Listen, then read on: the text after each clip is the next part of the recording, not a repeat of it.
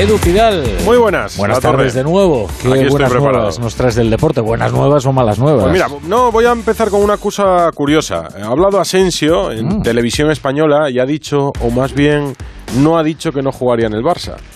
Le han ah. preguntado, acaba contrato, la posibilidad de que jueguen otros equipos y no, no, no ha dicho, oye, yo nunca jugaría en el Barça. No lo ha dicho. Entonces, ¿le quieren en Barcelona? ¿Esto le importa al Real Madrid? ¿Se le presentará una oferta de renovación que, salvo giro inesperado de los acontecimientos, no se le va a presentar? Porque hay una realidad. Acaba contrato en unos meses. 30 de junio, Asensio dejará de ser jugador del Real Madrid. Sí, eso es lo que pasa, Asensio. Que, que Asensio, Edu, que ya sea Asensio, ya sea un jugador de fútbol, al final es un asalariado, ¿eh? Sí. un salario descomunal, ¿eh? Y como dice Pérez Reverte, somos honrados mercenarios. Entonces, oye, pues te llama el Barça. Casi, a mí si me llaman yo juego, ¿eh? Yo lo veo como un mensaje intencionado, desde luego, para no cerrarse puertas más allá del 30 de junio. Y aparte que es que en el Madrid tampoco le están ofreciendo unas perspectivas de futuro. Tampoco creo que fuera titular indiscutible en el Barça. No. Pero bueno, eso lo tendrá que decidir el futbolista. Vamos a, hablar de ello. Venga. Venga, hasta ahora.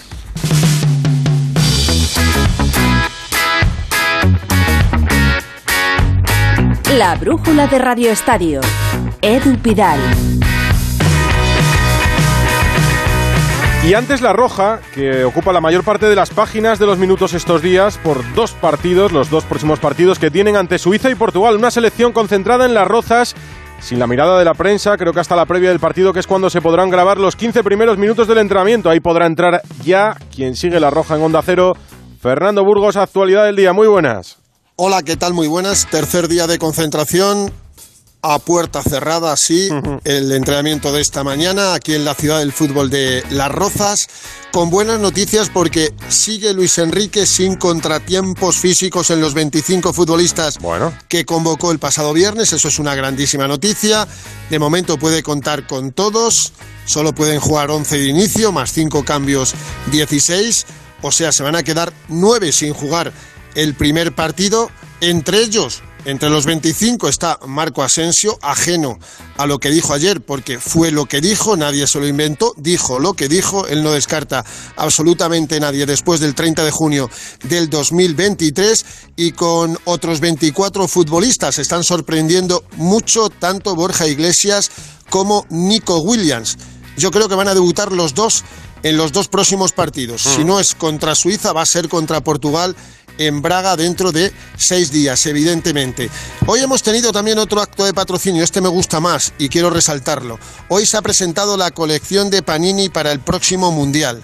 ¿Sabes cuánto lleva Panini haciendo álbumes de mundiales? ¿Desde, el... Argentina? 970. Antes. O sea, ocho años antes. Este va a ser el decimoquinto álbum de mundial que haga Panini. ¿Quién no ha coleccionado? Un álbum de Panini. Dime a alguien que no haya coleccionado esos cromos Nadie que no le gusta el fútbol, seguro. Exactamente. Bueno, pues te cuento una anécdota. Ya tenemos ese álbum. Sabes que solo son 18 de cada selección los que pueden estar en ese álbum. 18 que eligió em, eh, la empresa mm. el pasado 15 de junio. En España no hay sorpresas. De los 18, en esta convocatoria hay 15. Faltan por lesión Dani Olmo y falta Aymerí Laporte. Y el otro que falta, porque no lo ha considerado Luis Enrique oportuno, en esta convocatoria es Ansu Fati. Esa es una de las grandes preguntas. ¿Acertará los 18 de la selección española Panini? ¿Estará Ansu Fati? Porque ya te digo que en el álbum no estaban, ni están Sergio Ramos, De Gea, Yago Aspas, Fabián o Nacho, que son cinco de los que la gente pide, ni Tiago, ni tampoco Canales, ni Miquel Merino, lo pueden clavar. A mí me cuesta entender, vamos a ver si se recuperan Lapori y Dani Olmo, pero lo de Ansu Fati está mucho más complicado. Un compañero de Ansu Fati, uno de sus grandes amigos, ha sido protagonista en la sala de prensa esta mañana, Eric García bueno, titularísimo, no ha mm. sido muchas veces titular, pero indispensable para Luis Enrique desde que debutara un 6 de septiembre en el Di Stéfano frente a Ucrania, sustituyendo a Sergio Ramos. En dos años ya ha sido 17 veces internacional, jugó la Eurocopa. Sabes que alrededor de la convocatoria de los partidos de Eric García ha habido muchas críticas. Pues al chaval, esas críticas que le pudieron afectar al principio, ahora le salen, le entran por un oído y le salen por el otro. No, la verdad que no. Eh por desgracia me tuve que acostumbrar, eh, sobre todo la temporada pasada, a ellas al principio. Eh, al principio sí que te, sorprenden un poco, eh, pero después ya entiendes de qué va esto, lo que tienes que hacer, que estar centrado en uno mismo, escuchar a, los que realmente eh, están contigo siempre. ellos te van a dar los consejos, escuchar sobre todo a los entrenadores, que es los que, los que más saben, y ya está. Está Eric García y desde que se retiró de la selección, después del Mundial de Rusia, no está Gerard Piqué. Sí estuvo en el álbum de Panini del pasado Mundial de Rusia 2018, evidentemente. Y en el del 14 también estuvo Gerard Piqué. Y en el del 2010, porque era un fijo de la selección. Ahora no es que sea un fijo de la selección, es que es suplentísimo en el Fútbol, en el fútbol Club Barcelona, incluso suplente, suplente de Eric García. Pues así ha hablado de bien Eric García de su compañero Jerry. Obviamente que Gerard ha demostrado los últimos 10, 15 años eh, el nivel que tiene, que es top mundial, y estoy seguro que cuando tenga minutos eh, demostrará lo, lo buen central que es. Vamos a ver si los tiene. No parece que vaya a tener muchos de parte de Xavi Hernández. Le han preguntado también a Eric García qué opina de que Marco Asensio, después de terminar su contrato con el Madrid, firme por ellos. Ha dicho, es un grandísimo futbolista y de momento que yo sepa tiene contrato con el conjunto blanco. Mañana, mañana jueves diez y media de la mañana, también a puerta cerrada, el último entrenamiento aquí en la ciudad del fútbol de Las Rozas. El viernes ya sabes que viajan por la mañana en avión hasta Zaragoza y la rueda de prensa va a ser de uno de los nuevos.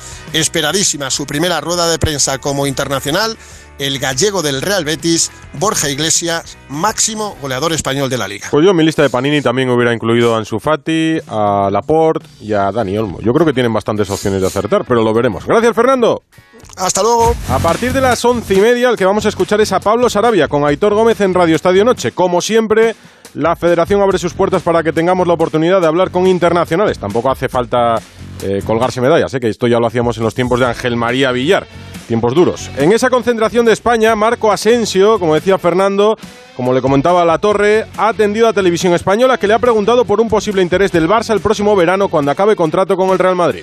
Esos son rumores que es normal que salgan porque me queda un año de contrato, eh, igual que el Barça me pueden relacionar con otros clubes, entonces bueno, no sé si es verdad, si no es verdad, al final son rumores que, siempre salen en el mundo del fútbol. Ni lo he pensado y estoy enfocado en lo que, lo que pasa ahora que, es que estoy en la selección y que, que quiero dar los máximos títulos a Sobre Madrid. esto importa más lo que no dice que lo que dice, porque no descarta poder jugar en el Barça. ¿En el Barça interesaría realmente Asensio a partir de junio? Alfredo Martínez, buenas. Hola, muy buenas tardes. en el club ni afirman ni desmienten, ¿no? Dejan correr el agua y Como Asensio. Sí, sí, porque lógicamente es una jugada que ni les va ni les viene de momento.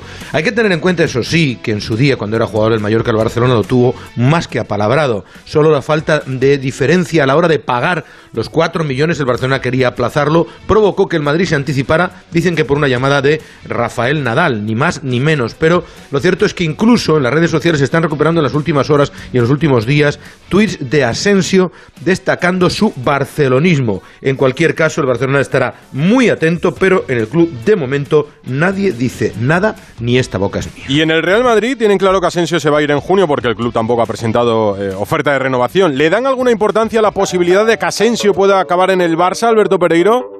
Hola Edu, ¿qué tal? Muy buenas. Bueno, pues evidentemente es una situación que está a día de hoy completamente decidida. El Madrid eh, ya sabes que eh, nunca quiso tener una tercera reunión con Marco Asensio una vez que cambiara su representante. Él decidió, después de intentar la última semana eh, buscar equipos para marcharse y no jugar en los dos primeros partidos de liga, eh, intentar salir y no encontró absolutamente nada y a un día del final del mercado pues eh, se tomó la determinación de, de quedarse en el, en el Madrid sabiendo cuál es su futuro. Su futuro es en principio no tener ninguna oferta y tener libertad absoluta para buscar un equipo a partir del próximo 1 de enero. Mucho tendría que cambiar las cosas, muchos goles deberían marchar, marcar Marco y muchos partidazos debería hacer de aquí al mes de enero febrero para recibir una oferta por parte del Real Madrid. Así que veremos a ver qué pasa.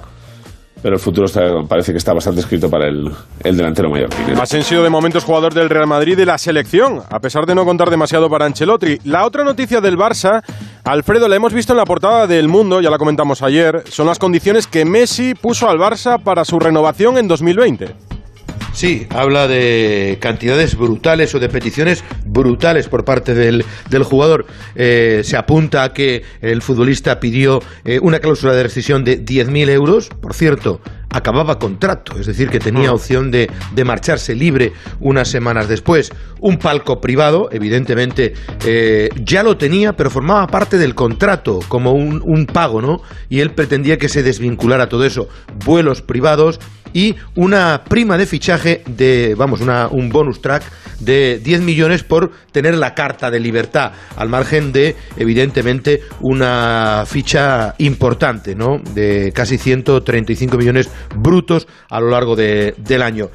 Eh, esta filtración que tiene, eh, dicen su origen en Barça Leaks, aunque hay quien cree que no forma parte de la investigación de Barça Leaks, en esos mails que había remitido el abogado de Leo Messi y que era una negociación, por lo que me dicen a mí, que duró muy poco, es decir, los 10.000 euros que dijo eh, el entorno de Messi y sus abogados, queremos 10.000 euros de eh, cláusula de rescisión, eh, le dijeron, no, eso no puede ser, lo sentimos, pues venga, pon la cantidad que quieras. Y ahí se puso la cantidad de 700 millones. Pues bien, el Barcelona ha salido al paso de todos estos comentarios y ha dicho con respecto a esa noticia que ante esa filtración interesada de unas informaciones que formarían parte de un proceso judicial, el club lamenta que el medio se vanaglorie de haber tenido acceso a una ingente cantidad de documentación y correos electrónicos que están en poder de la investigación del Barça Gate, cuando estas informaciones y documentos todavía no están compartidos con las partes. En todo caso, artículo en cuestión que hace públicos documentos que para nada tienen que ver con la instrucción del caso y que a su uso atenta contra la reputación y la confidencialidad del club. Por eso, y con el objeto de proteger los derechos del Barcelona, los servicios jurídicos del club ya están estudiando las medidas oportunas que podría emprender. Ese es el comunicado del Barcelona, mientras que el entorno de Leo Messi se muestra sorprendido, aunque intuye que alguien cercano a Bartomeu le beneficia que todo esto se filtre. Yo también lo creo, ¿eh? lo comentamos ayer en la tertulia. Eh, a mí no me parecen exageradas las exigencias de Messi, de un jugador como Messi, aunque puedan llamar la atención. ¿Qué te parece a ti, Gerard López? ¿Qué tal, Edu? Buenas tardes. Sí, un poquito lo que comentabais ayer con, con Alfredo y, y lo que veníais hablando ahora en esta línea, ¿no? Eh, ¿Qué le vas a negar a Messi o, o qué, o qué sensación tiene uno cuando, cuando el mejor jugador de la historia eh, te hace unas peticiones que no me parecen que estén fuera de lo que normalmente escuchamos en, en grandes jugadores, ¿no? El tema de las primas de fichaje es un tema antiguo ya y, y ya en mi época de jugador se hablaba de ello, ¿no? Jugadores que, terminaban contrato pues eh, hablaban de la prima de fichaje a la hora de ir a, otro club. Yo mismo mm, acabé contrato con el Barça y fui a Mónaco y al final no, no se hizo, pero se estuvo hablando del, del tema, ¿no? Eh, o sea que es muy, es muy antiguo, yo diría.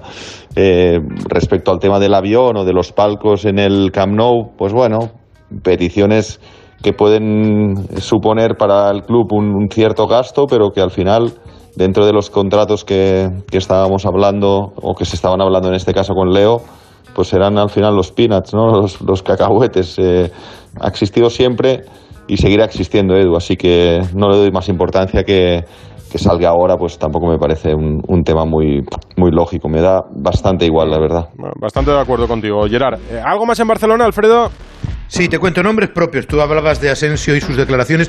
En Holanda han hablado. Memphis Depay ha dicho que no siempre sabes lo que pasa en el club, que es un negocio como cualquier otro, pero que los números son importantes y los intereses también. Pero que a él le pagan bien el salario sin problemas, igual que a Frenkie de Jong. Por cierto, Frenkie de Jong ha dicho también a Nos que desde el primer momento en mayo, a pesar del interés del Manchester United y del Chelsea, tenía absolutamente decidido que él se quedaba en el Barça. Y Dembélé ha hablado para RMC en Francia ha hablado sobre lo importante de la confianza que le ha dado Xavi. Ha reconocido que ha perdido cuatro años. Dice, los primeros en el Fútbol Club Barcelona prácticamente los perdí. Llegué cuando era muy joven y claro que eh, no sabía lo que estaba haciendo por aquel entonces. Declaraciones interesantes de Usman Dembélé que está cambiando dentro y fuera de los terrenos de juego. Ah, y otro nombre propio y que también hemos comentado hace tiempo en eh, Onda Cero. Zubimendi. Todo el mundo apunta ahora como el sustituto de Busquets, porque está cantado que Busquets se va a marchar a 30 de junio, salvo giro radical, ¿no? Zubimendi gusta, pero a la Real Sociedad también. Y tiene una cláusula de 60 millones de euros, casi casi prohibitiva, porque el contrato es hasta el 2025. Es verdad. Gracias, Alfredo. Hasta luego. Antes hablábamos de la selección, no voy a hacer chascarrillos que las bromas no sientan bien en los despachos de la ciudad del fútbol, iré simplemente con la información pura y dura.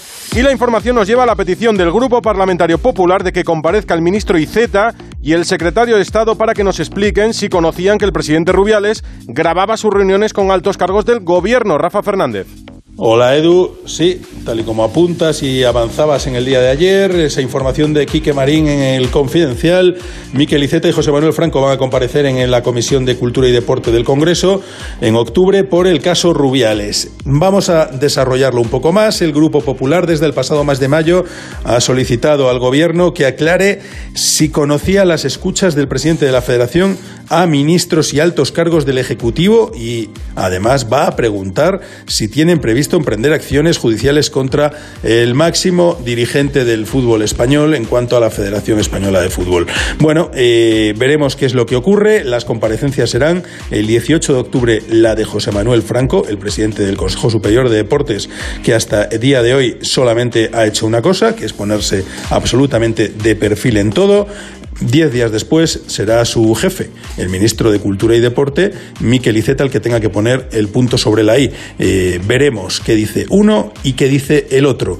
Será eh, este mes de octubre, pero de momento obligados a dar la cara en la Cámara por excelencia de nuestro país.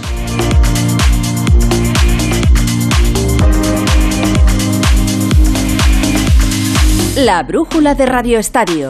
Edu Pidal. Ni millennials, ni boomers, todos pertenecemos a la misma generación. Los que estamos aquí y ahora para transformar el país. La generación de los que sueñan y hacen. Con los fondos de la Unión Europea, miles de ideas están pasando del papel a la realidad. Entra en plan de recuperación.gov.es y haz tu sueño posible. Gobierno de España. Dos cositas. La primera, me he quedado tirada y has tardado en venir a por mí. La segunda, yo me voy a la mutua. Vente a la mutua y además de un gran servicio de asistencia en carretera, te bajamos el precio de tus seguros, sea cual sea. Por esta y muchas cosas más, vente a la mutua. Llama al 91 555 5555. 91 555 5555. Condiciones en mutua.es. Te mereces ser feliz, no un matrimonio fingido. Piensa cómo traer de vuelta a tu marido. Líder y lo más visto de la noche. Ven a ver lo mucho que ha mejorado tu hijo. No puedo volver a casa. Llega el desenlace. Su madre ya no está. ¿Quieres que crezca también sin su padre? La esposa. El desenlace. Hoy y mañana a las 11 menos cuarto de la noche en Antena 3. Ya disponible en A3 Player Premium. Entonces dices que estos sensores detectan si alguien intenta entrar. Claro y cubren todas las puertas y ventanas. Así que tranquilo, su despacho y todas las cosas que le importan también están protegidas. Si alguien intentara entrar, podemos verificarlo con las imágenes al momento. Y si detectamos un problema real, avisamos nosotros mismos a la policía. Protege tu hogar frente a robos y ocupaciones con la alarma de Securitas Direct. Llama ahora al 900-272-272.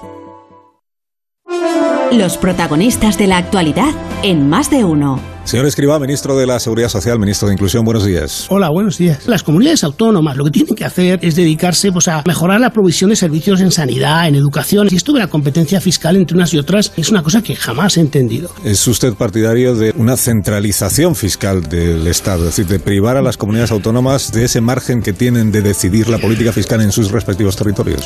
Sí. Más de uno. De lunes a viernes desde las 6 y siempre que quieras en la web y en la app. Con Carlos Alsina. Te mereces esta radio. Onda Cero, tu radio. Esto es la voz. Está siendo un viaje maravilloso. Es muy bonito regresar. Mereces triunfar en el mundo de la música. Luis Fonsi, Pablo López, Laura Pausini, Antonio Orozco. La voz, nueva temporada. El viernes a las 10 de la noche estreno en Antena 3. Ya disponible en A3 Player Premium. 9 menos 10, 8 menos 10 en Canarias.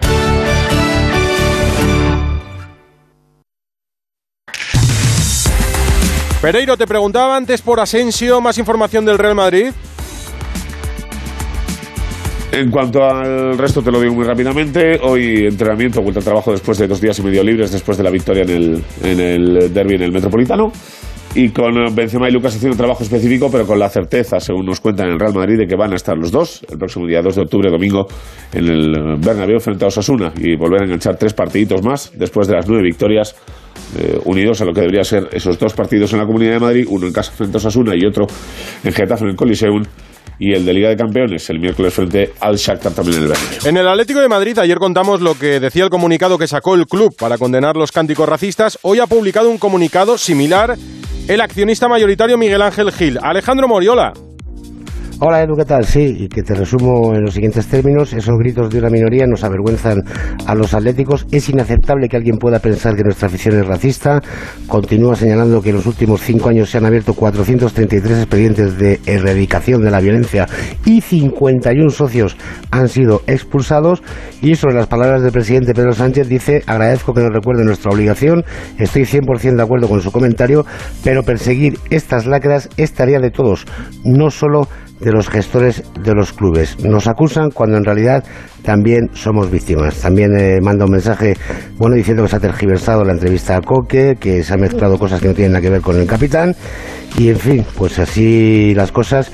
Vamos a ver si se termina con este capítulo todo lo que ocurrió en los exteriores del Wanda Metropolitano, o del Civitas Metropolitano, perdón, el pasado domingo. En otro orden de cosas, muy rápidamente, Edu, te digo que el Atlético va a recurrir a apelación después de que el comité de competición no haya retirado la segunda amarilla a Mario Hermoso por ese forcejeo con Ceballos que por cierto el comité ha multado al Atlético con, dos, eh, con una multa de 250 euros por el lanzamiento de la granada de mecheros y botellas vacías sin impactar en ningún jugador y que eh, entrenan Reinildo, Felipe, Mario Hermoso, Condovia, Saúl y Gerbich junto con el profe Ortega en el Cerro del Espino de Majadonda. Esto en el Atleti, gracias Jano. En el Valencia, reunión con Peter Lin en Singapur. Víctor Yuk, muy buenas. Hola, ¿qué tal? Muy buenas. Se ha producido ya esa esperada reunión en Singapur con el máximo accionista del Valencia, con Peter Lim. Esa reunión de la que habló Gatuso en rueda de prensa el pasado fin de semana, que no tenía muchas ganas de ir porque era un viaje de dos días, pero que se lo pedía su dueño y que por tanto tenía que hacerla. Bueno, pues ha tenido ya lugar en Singapur, como digo, con la presencia de Gatuso,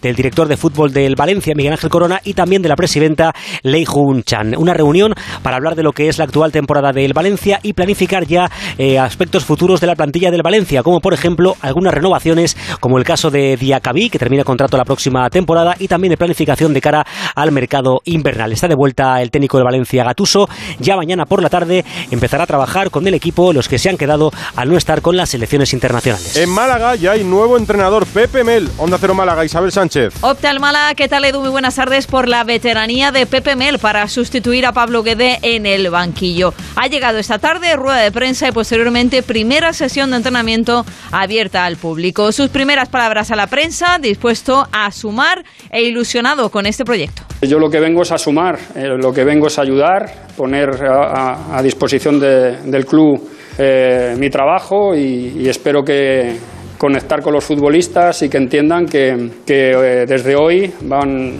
van a ver en mí un, un, un apoyo, un, alguien que les va a intentar guiar por el camino que creo que es el correcto. Un camino que le une de nuevo a Rubén Castro, el delantero fichado esta temporada en el Málaga. Va a ser esta la décima en la que coincidan el técnico madrileño y el delantero canario. Más de segunda, un juzgado de Pamplona da la razón al delantero del Tenerife. Ahora en el Tenerife, Enrique Gallego. Cuéntanos, Yendi Hernández. ¿Qué tal? Buenas tardes. Un caso que comenzó el 29 de julio, cuando Enrique Gallego reclama cobrar su año de contrato firmado con Osasuna a razón de 1,4 millones de euros. Y esta mañana la jueza del juzgado de lo social condena al club navarro a pagar 1,2 millones de euros al delantero por despido improcedente y por la temporada que le restaba. Todo arranca en verano de 2021, cuando el equipo del Sadar pretendía que Gallego marchara cedido a Leibar. Enrique se negó y Osasuna le rescindió unilateralmente en agosto, el punta catalán no contaba en los planes del entrenador Yagoba Arrasate. Diez días después, el delantero firma con el Tenerife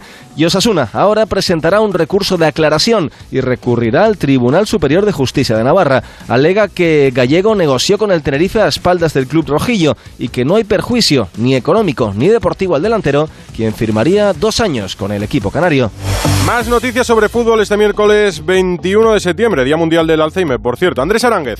Pues te empiezo con una buena noticia para el Betis, Edu, y es que Nabil Fekir ya se ha unido al resto de sus compañeros y podrá estar a las órdenes de Manuel Pellegrini tras el parón, superada la lesión en los isquiotibiales sufrida por el francés. En el Sevilla, el central Marcao ha saltado al césped para entrenar después de un mes sin hacerlo, aunque el brasileño todavía está con trabajos de rehabilitación y habrá que ver si Lopetegui puede contar con él ante el Atlético de Madrid. En la Real Sociedad, malas noticias, ya que el delantero francés Alicho ha tenido que abandonar la concentración sub-21 de su país por molestias musculares, aunque no se descarta que pueda estar disponible para después del parón. En el Elche, Fidel se ha retirado antes del entrenamiento por molestias en una sesión en la que no han estado Pastore, Morente y Vigas y el Girona ha anunciado que va a recurrir al comité de apelación la sanción de dos partidos a su técnico, a Michel. De fútbol internacional destaca el anuncio oficial, ya oficial, de que Michel es el entrenador de Olympiacos, Miguel Venegas. Sí, lo va a ser para las próximas dos temporadas como mínimo y la segunda vez que va para allí en el equipo del Pireo, el gran coloso del fútbol griego, el equipo con más presupuesto y donde ya ganó dos ligas y una copa. Así que vamos a ver después del parón de selecciones va a ser cuando va a debutar. Por cierto, hablando de selecciones, hoy hemos sabido que Neuer y Goretzka han sido positivos de COVID en Alemania y han abandonado la concentración. No van a jugar los partidos contra Hungría y, ojo, sobre todo contra Inglaterra de la próxima semana. Y hablando de selecciones, hoy apúntate ocho selecciones Francia, Inglaterra, Países Bajos, Bélgica, Dinamarca, Alemania, Suiza y Gales.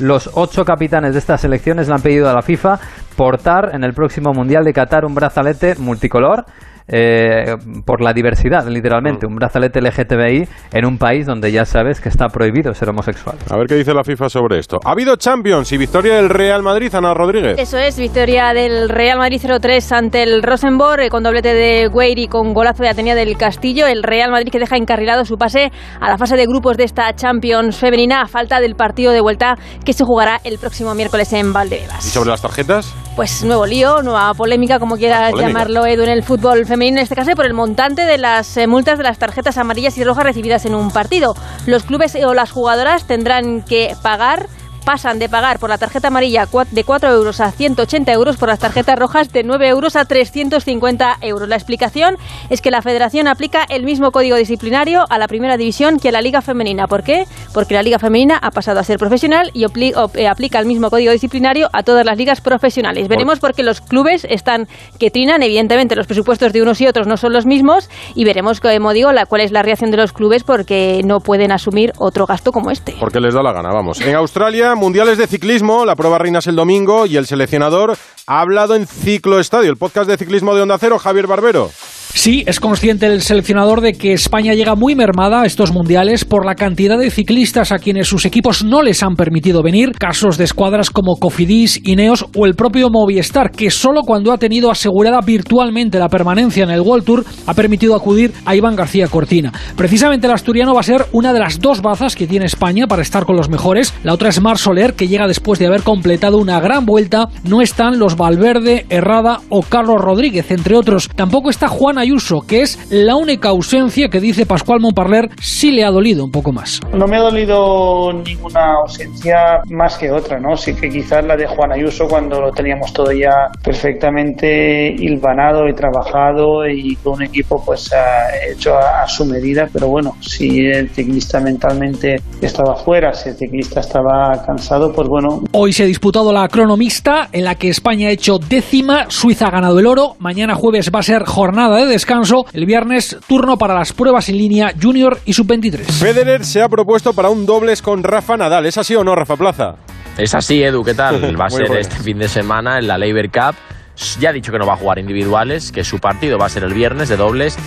Y mira, escúchale diciendo que le gustaría que ese último partido fuera con, con Rafa Nadal.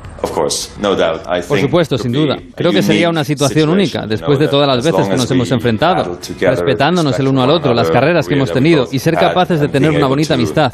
Creo que sería algo muy bonito. No sé qué va a pasar, pero creo que sería especial, un momento muy especial. Y mira, El Mundo, contábamos lo que ha publicado sobre Messi. Para mañana prepara un informe interno del Barça diciendo que Piqué está ocasionando un conflicto de intereses con sus negocios. Un informe, al parecer, demoledor, eh, demoledor del anterior departamento jurídico. Mañana leeremos atentamente el mundo. Con suerte lo leemos esta noche y lo comentamos en Radio Estadio Noche, eh, Rafa. Bueno, Edu, ahora nosotros vamos a hablar de economía. Claro que quizás vamos a hablar de... Es que, ¿sabes lo que pasa? Que la economía de Messi y de Piqué ya son como la de una nación en sí misma. Tanto.